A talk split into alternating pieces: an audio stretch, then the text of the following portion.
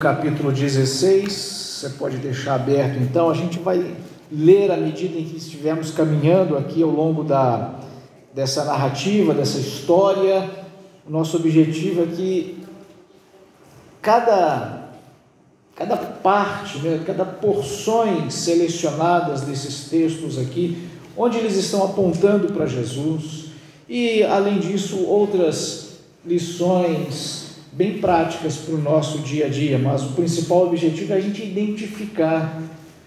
Já dissemos aqui todas as outras vezes, mas sempre temos pessoas ouvindo pela primeira vez, que o Antigo Testamento inteiro, né, é, deixa eu corrigir, a Bíblia inteira aponta para Jesus, a Bíblia inteira fala de Jesus. O tema principal das Escrituras é a pessoa do Senhor Jesus.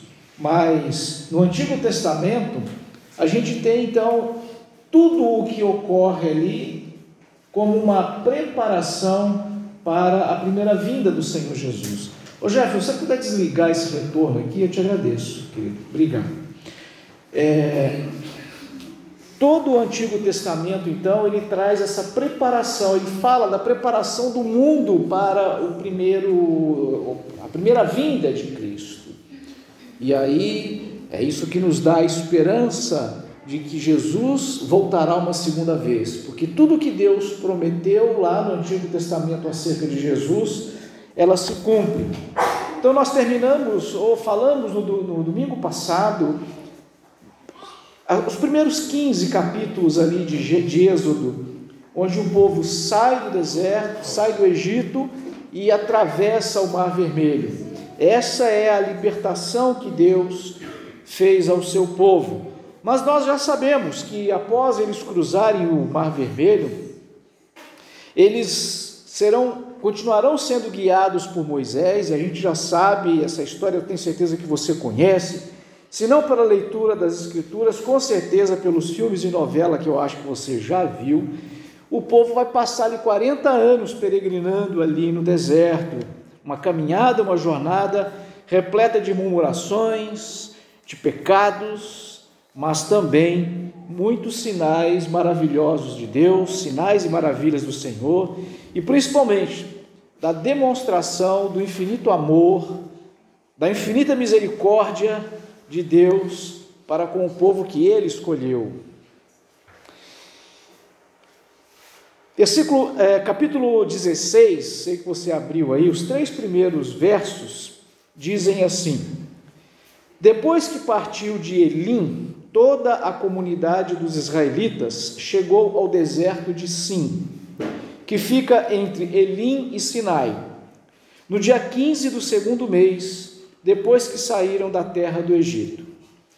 E toda a comunidade dos israelitas murmurou contra Moisés e Arão no deserto, dizendo: Quem nos dera tivéssemos morrido pela mão do Senhor na terra do Egito quando estávamos sentados junto às panelas de carne, quando comíamos pão à vontade. Mas nos trouxestes a este deserto para matar de fome a toda essa multidão.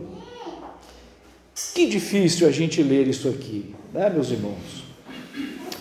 Talvez a gente faz essa leitura muito distante, mas eu tenho a mais absoluta convicção que se estivéssemos lá, talvez nós faríamos parte desse grupo aqui que reclama contra Deus. Nós somos hábeis em ver os defeitos dos outros. Né? A gente é muito hábil nisso, mas a gente não consegue muitas das vezes olhar os nossos próprios. Mas você percebe que essa tônica aí de murmuração, isso vai acontecer durante todos aqueles 40 anos. Não dá para a gente falar de todas elas, né? mas veja que logo no começo, a gente está ali na passagem do segundo para o terceiro mês, que eles acabaram de ver tudo aquilo que tinha acontecido ali no, no, no Egito, os livramentos, os milagres, as ações sobrenaturais.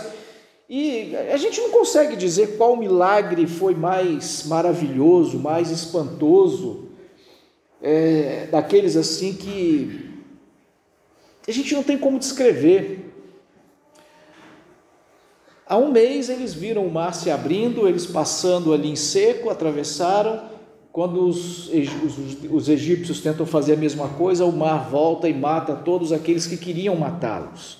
Eles se esquecem muito rapidamente do quanto eles foram escravizados, do quanto eles apanharam. Eles se esqueceram de que o faraó mandou matar, né? mandou todo mundo fazer aborto, né? obrigou ali, chegou lá e decretou uma lei né? de mão de ferro, vão abortar. É lógico que o aborto daquela época não era igual de hoje, tecnicamente falando, mas foi isso que ele fez.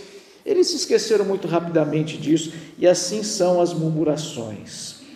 O povo reclama, reclama e a gente vai ver até um pouco mais tarde, né? Deus, é, Moisés, tido como o sujeito mais paciente, acabou perdendo a paciência com aquele povo.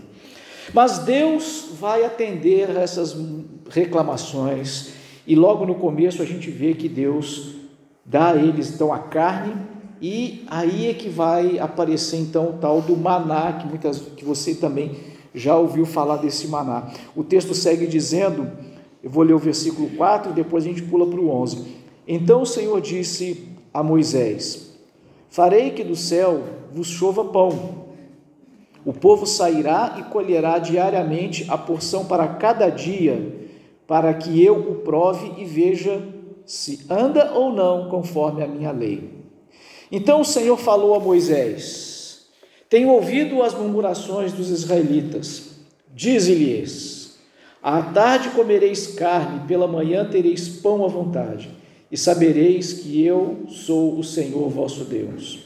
E aconteceu que à tarde subiram codornizes que cobriram o acampamento, e pela manhã havia uma camada de orvalho ao redor do acampamento.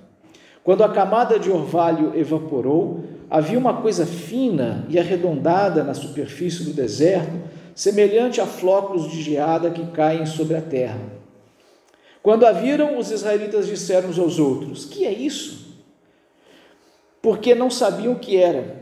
Então Moisés lhes disse: Este é o pão que o Senhor vos deu para comer. Esse que é isto, na língua hebraica, é maná. Por isso ficou o nome de maná. Veja então que é, Deus atende às necessidades daqueles, daquelas pessoas, mas a gente vai ver que você, depois fazendo a leitura é, do Gênesis, do Êxodo, perdão, seguindo os capítulos, eu tenho é, a esperança, não a convicção, mas a esperança de que você faça isso em casa, para que você aprenda, aí sim aprenda pelas Escrituras.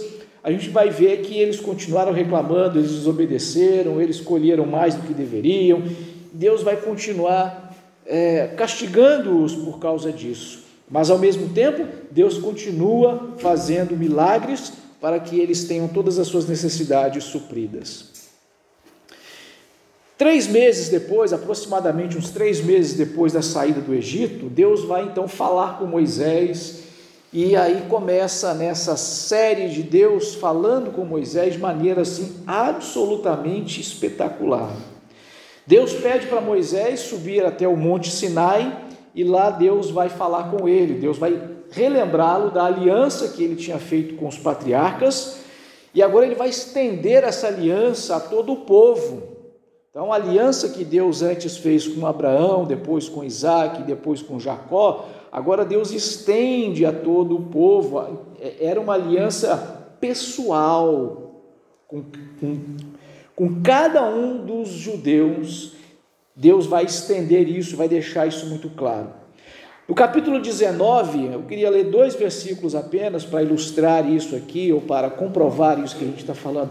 Agora, portanto, 19, versículos 5 e 6. Agora, portanto, se ouvirdes atentamente a minha voz e guardardes a minha aliança, sereis minha propriedade exclusiva dentre todos os povos, porque toda a terra é minha. Mas vós sereis para mim reino de sacerdote e nação santa. Esta, essas são as palavras que falarás aos israelitas. A gente vê, eh, se você ler lá em Apocalipse, capítulo, capítulo 5, 9, é, essas mesmas palavras são ditas acerca da igreja. Por isso, hoje podemos dizer, nós somos o Israel de Deus, a igreja é o Israel. É com a igreja que Deus, então, nos nossos dias de hoje, vai estender esta aliança de fazer de, da igreja a nação santa, a nação sacerdotal que vai cumprir esse papel sacerdotal de ser luz no mundo, mas também de receber as bênçãos do Senhor. Deus vai continuar falando a Moisés. Né? Então, depois desses, desses dias, é, nesse primeiro momento, passados três meses, Deus chama Moisés, fala com ele em particular, ele volta, o acampamento estava numa determinada região. Moisés então chama um grupo de pessoas, talvez uh, os líderes e os homens uh, mais velhos, eles chegam ao pé do monte e ali Deus vai se manifestar a todos eles de maneira maravilhosa, e depois é o momento em que Moisés vai subir até o cume do monte, Monte Sinai, eu nunca fui lá em Israel, quem sabe um dia, né, eu irei, mas já dá para a gente ver pelos estudos, não era um, um monte assim tão alto, né, era, imagino da altura desse morro que a gente vê aqui da, da praia aqui, né, da subida, quando a gente está aqui na praia, que a gente olha para ele, dá para ter mais ou menos uma noção, era mais ou menos assim, então Moisés vai subir lá no cume do monte, vão acontecer coisas maravilhosas, Moisés então fica com o povo ali por três dias, ao final do terceiro dia ele sobe sozinho, deixa o povo ao pé do monte e de lá Deus fala de maneira espetacular. De maneira que as manifestações que o povo via eram é, uma intensa fumaça, o monte tremia, como se fosse um terremoto, mas só o monte tremendo, o restante não. Sons de trombetas, assim, aqueles sons altos, é, e relâmpagos, né? quando Deus falava, quando Moisés perguntava, havia um silêncio, Moisés estava perguntando, quando Deus respondia a Moisés, o povo ouvia né, uma, uma quantidade de trovões enormes, por isso a gente vai ver, tem até um salmo, me lembro agora do salmo qual que é, né? a voz do Senhor é, é, é como trovão, e talvez né, muita gente até ainda traz essa ideia de hoje, né, de trovoadas e, da, e, e também essa ideia que a de hoje entende porque muitas pessoas atribuíam é, essas, essas manifestações divinas aos fenômenos da natureza. É, não é que todo trovão é Deus falando, mas nesse momento Deus falava e o povo ouvia como se fossem os trovões. Né? É, é, essa ação, é a esse momento que o salmo vai fazer lembrança. Lá de cima do monte, Deus então vai chamar Moisés e então ele dá ali os dez mandamentos, que eu gostaria de fazer aqui uma tradução própria, né, minha, no sentido de colocar todos eles aqui com um enfático não. São coisas que Deus diz um não, mas é um não taxativo, é um não e nunca, nem hoje, nem amanhã, nem nunca. Não é um não, agora não, amanhã, quem sabe você pode. Não é isso. E Deus então diz: Não terás outro Deus além de mim, não adorarás imagens de escultura, não profanarás o nome do Senhor, não profanarás o Shabat não desonrará, desonrarás teu pai e tua mãe, não matarás, não adulterarás, não furtarás ou roubarás, tanto faz, não darás falso testemunho e não cobiçarás. Moisés recebeu essas instruções, muitas outras, mas especificamente essas aqui, a gente, esses dez mandamentos, a gente pode dizer que ele os dez mandamentos, o decálogo, eles não foram leis que valeram só para o povo daquela época, eles valem para nós enquanto a gente viver nessa, nesse mundo, né, digamos assim, eles continuarão valendo. Moisés desce do monte e quando ele desce, ele tem uma terrível decepção. Êxodo 32 agora, você pode pular e a gente vê, olha a capacidade do ser humano de cair. Vendo que Moisés demorava para descer do monte, o povo juntou-se em volta de Arão e lhe disse: Levanta-te, faze para nós um Deus que vá à nossa frente, porque não sabemos o que aconteceu a esse Moisés. O homem que nos tirou do Egito. E Arão lhes disse: Tirai os brincos de ouro das orelhas de vossas mulheres, de vossos filhos e filhas, e trazei-os aqui. Então, então todo o povo tirou os brincos de ouro das orelhas e os levou a Arão. Ele recebeu de suas mãos, ele os recebeu de suas mãos e deu forma ao ouro com um cinzel, fazendo dele um bezerro de fundição. Então eles exclamaram: Ó Israel, aí está o teu Deus, que te tirou da terra do Egito. Vendo isso, Arão edificou um altar diante do bezerro e proclamou: Amanhã haverá festa ao Senhor. No dia seguinte, eles se levantaram cedo e ofereceram holocaustos e trouxeram ofertas pacíficas. O povo sentou-se para comer e beber e depois levantou-se para se divertir. Essa palavra divertir aqui é um eufemismo para sensualidade. Também sensualidade, eu estou usando de outro eufemismo aqui. Moisés ficou lá no monte 40 dias e 40 noites. Então o povo incita Arão a fazer esse bezerro o que a gente pode, pode, pode dar a entender aqui que o povo é, disse o seguinte: olha, esse bezerro é o nosso Iavé, não, ele é o Iavé. Veja que Deus já tinha, né, no, no Decálogo, Deus estava proibindo isso. Não apenas ter outros deuses, mas como fazer qualquer tipo de imagem, qualquer tipo de escultura. E a gente, quando fala isso hoje, hoje, pelo nosso contexto, a gente remete a uma imagem que é usada na Igreja Católica. Não tem nada a ver com isso.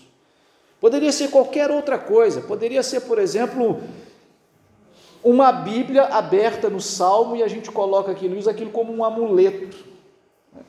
Ou então um, um óleo ungido que a gente unge e põe toda a nossa fé no óleo.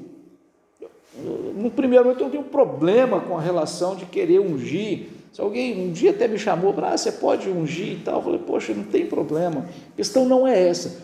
A questão é a fé ou a adoração que você coloca lá nesse objeto. Então eles estavam falando isso, olha, esse bezerro é o Iavé.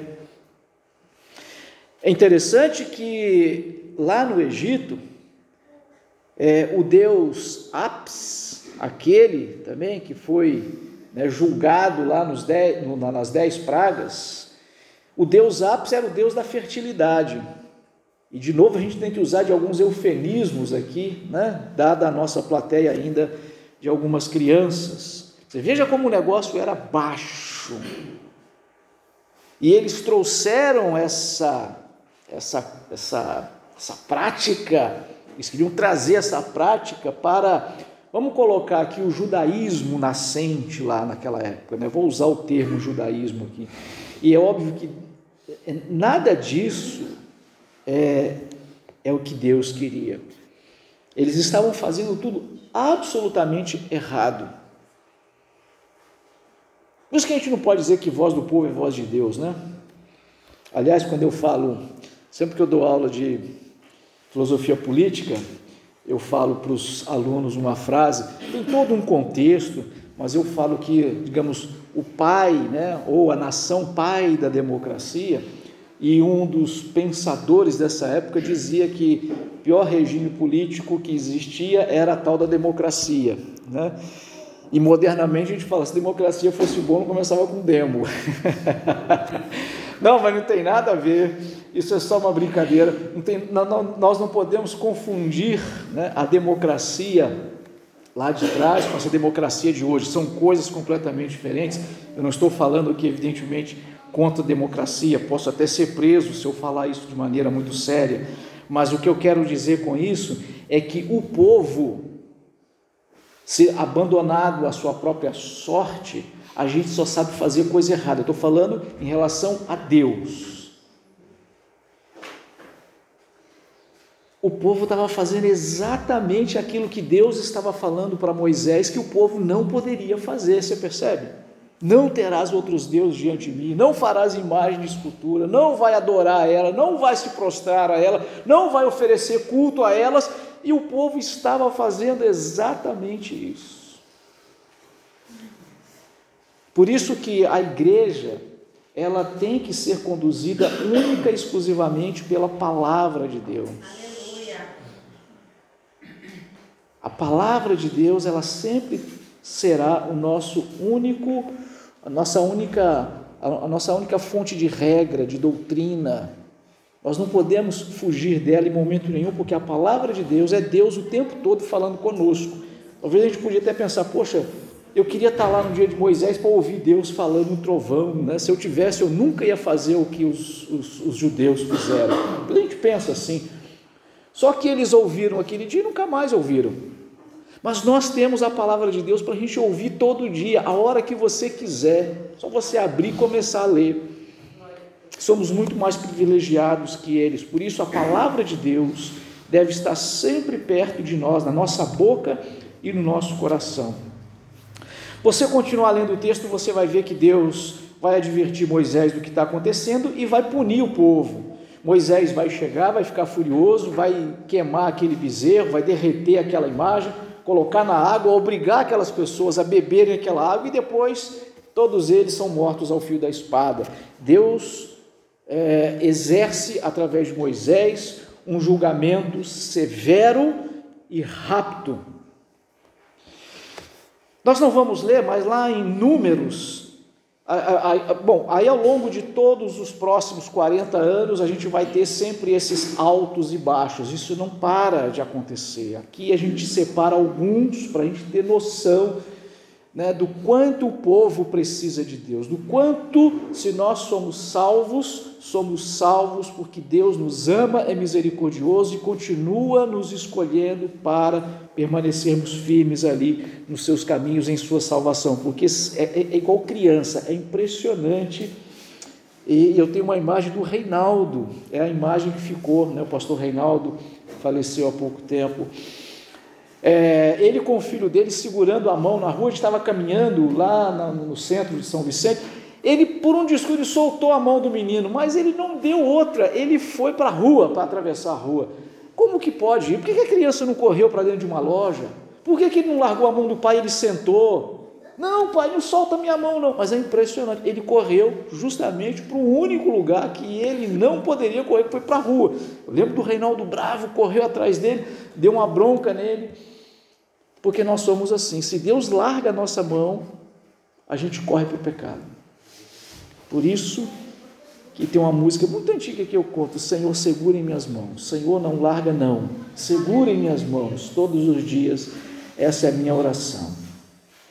Mas 40 anos depois, o povo vai perturbar tanto Moisés que Moisés acaba cometendo um pecado eles começam a pedir água e Moisés chega, é, fala com Deus e Deus fala para Moisés: Olha, você vai lá e fala para aquela rocha, em determinado lugar, para sair água e a água vai sair. Moisés já estava tão invocado que ele chega e dá duas cajadadas na rocha e aí sai a água.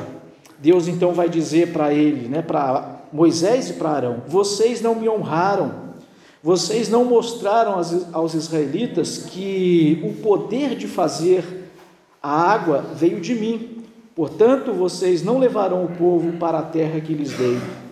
Moisés ainda tenta argumentar com o Senhor, mas Deus não muda de opinião. Ou seja, é, ele, Moisés não teve, perdeu o privilégio de entrar na terra prometida, porque não glorificou a Deus. Moisés, naquele momento ali, ele talvez tenha se orgulhado, se ensoberbecido, ele não deu a devida glória a Deus. Essa é a razão é, pela qual ele foi punido. Mas, ainda que Moisés tenha cometido esse erro, Deus não deixou de é, abençoar o povo e dar a água que o povo precisava. E já no finzinho da sua vida, a gente vai ver esse relato de Deuteronômio a partir do capítulo 18, do 15 ao 22. Moisés, é, Deus fala para Moisés que ele não entraria, mas daria a ele o privilégio de poder ver a terra. E por isso Deus é, leva Moisés, ele sobe a um outro monte, né, chamado Monte Nebo ou Nebo, que ficava de uma determinada, o Rio Jordão aqui, o Monte Nebo aqui, e daqui de cima ele viu a terra lá do outro lado. E o Senhor disse a Moisés assim: Esta é a terra que prometi a Abraão, a Isaac e Jacó. Eu deixei você ver a terra. Então, logo em seguida, Moisés morre ali. A Bíblia diz que o corpo dele foi escondido, ninguém nunca achou. Moisés tinha 120 anos e a Bíblia relata que Moisés era saudável e faz inclusive uma alusão aos olhos de Moisés. Moisés enxergava muito bem, precisava, né, para poder ler, escrever a todas as leis. Aquilo era muito importante. Então Deus cuidou de Moisés e Deus, na sua misericórdia, cuidou do povo. Desde a saída do Egito até a entrada na terra na verdade, vai dar aí, Moisés vai morrer e vai dar esse tempo aí, 40, 38 anos, mais exatamente. Os dois últimos, então, estará sob a liderança já de, de, de Josué. Mas, enfim, não é um erro a gente arredondar aí os 40 anos. Por todos esses 40 anos, Moisés cuidando, liderando e legislando aquele povo. Pontos chaves, meus irmãos que a gente tira dessa, dessa história? Primeiro, que Deus sempre dá e dará provisão ao seu povo. O Senhor não promete que ninguém né, dá riquezas às pessoas, essa é uma distorção que a gente viu mais modernamente aí nessa tal teologia da prosperidade. O Senhor não, não promete fazer-nos materialmente ricos, mas Deus promete suprir cada uma das nossas necessidades. E lá em Mateus capítulo 6, versículo 19 a 34, é né, um texto que eu ouvi umas, uma série de, de devocionais pelas manhãs aí na semana passada, falando justamente desse texto aqui, de sete promessas de Deus ali. Mas eu quero apenas deixar resumido isso, né, que Deus promete dar provisão ao seu povo. E você conhece eh, a frase, né, duas frases ali, né? Por que, que você anda ansioso pelo dia de amanhã? Olha as aves dos céus, elas não semeiam, não colhem, mas Deus as alimenta. Quantas vezes eu já falei para vocês aqui, né? que até os bichos, né, a gente é, providencia comida para os bichos, eu fico preocupado com os animais que eu tenho, de se realmente não está faltando comida para eles. E aí o outro é um bicho que a gente come, né? Mata e come. E eu estou ali providenciando comida para aqueles que estão lá. E outro dia um bicho entrou lá, machucou a galinha, eu cuidei da galinha, coloquei no colo, fiz um cercadinho para ela, dei umas pauladas no bicho que entrou lá para tentar matar a galinha de noite, já era, já era tarde, já. Aí fica pensando, meu, podia largar isso para lá, meu pé, vai ali, arruma outra, né? Mas tá lá, cuidei da galinha, né? Fiz carinho nela tal. Agora ela voltou, tá bem, já tá bem de novo. Fiquei feliz porque ela estava só no chão, agora ela já está pulando no puleiro de novo. Oh, tá bem, né? Ficou curada. É, é Deus me colocando para cuidar da galinha. Você acha que a galinha está preocupada se vai ter milho amanhã para comer? Ela está lá dormindo. E Deus fala: Você que é mais precioso do que uma galinha, do que um passarinho, você acha que Deus não vai cuidar de você? O que, é que a gente vai vestir? Olha as flores, nem Salomão se vestiu com tanta glória. E é, a flor nasce hoje, você joga fora, seca, amanhã você pega outra às vezes vai lá e arranca, porque vira, né, quando tem vira mato, ah, isso aqui já cansou, virou mato, vou derrubar, vou arrancar. Deus cuida. Por que, que a gente tem que andar preocupado com essas coisas? Talvez é porque falta fé, falta essa confiança de que Deus supre cada uma das nossas necessidades. Em segundo lugar, Deus exige exclusividade nós, os cristãos, somos exclusivistas, sim, e é isso que irrita todos os outros não cristãos. Todos os caminhos levam a Deus. Mentira. É um caminho só. é só o Senhor Jesus. Então Deus exige adoração exclusivista, sim. Ele exige adoração somente a Ele. Ele não divide a sua glória com ninguém. Não cultuar a Deus somente é pecado. E você sabe que o salário do pecado é a morte. Em terceiro lugar, o decálogo é eterno. Os dez mandamentos são universais e perenes. Eles não morreram lá no Antigo Testamento. Não são nove mandamentos hoje, são dez mandamentos. Jesus não mudou o mandamento. O que a gente pode entender ali que a, a, o, o, dia do descanso é, é que há a, para a igreja essa flexibilização do dia que no passado era o sexto dia, que nós chamamos hoje de sábado, mas sábado, a palavra sábado ou dia da semana sábado, no Shabat, a gente não pode simplesmente fazer uma tradução de uma palavra para outra, a ideia não é essa, a ideia é a ideia do descanso para cultuar a Deus. E às vezes eu encontro com gente, mas trabalhei tanto no domingo, fiquei trabalhando, aconteceu um problema, o cano furou, e aí eu fiquei até às sete horas arrumando o cano, não chegou alguém, eu tive que fazer não sei o que e tal, e tal, e tal. Tá. Amém, irmão. Glória a Deus, irmão. Ah, que Deus abençoe, irmão. É o que eu posso dizer. Eu vou dizer o que? Vai para o inferno, porque você está quebrando o sexto, o, o, o, quarto mandamento. Eu Talvez eu até gostaria de dizer, mas eu não tenho coragem de dizer. Ah, Deus não abriu mão de nenhum deles, os dez continuam valendo. Você precisa, sim, ter um dia onde a exclusividade, a prioridade é de Deus.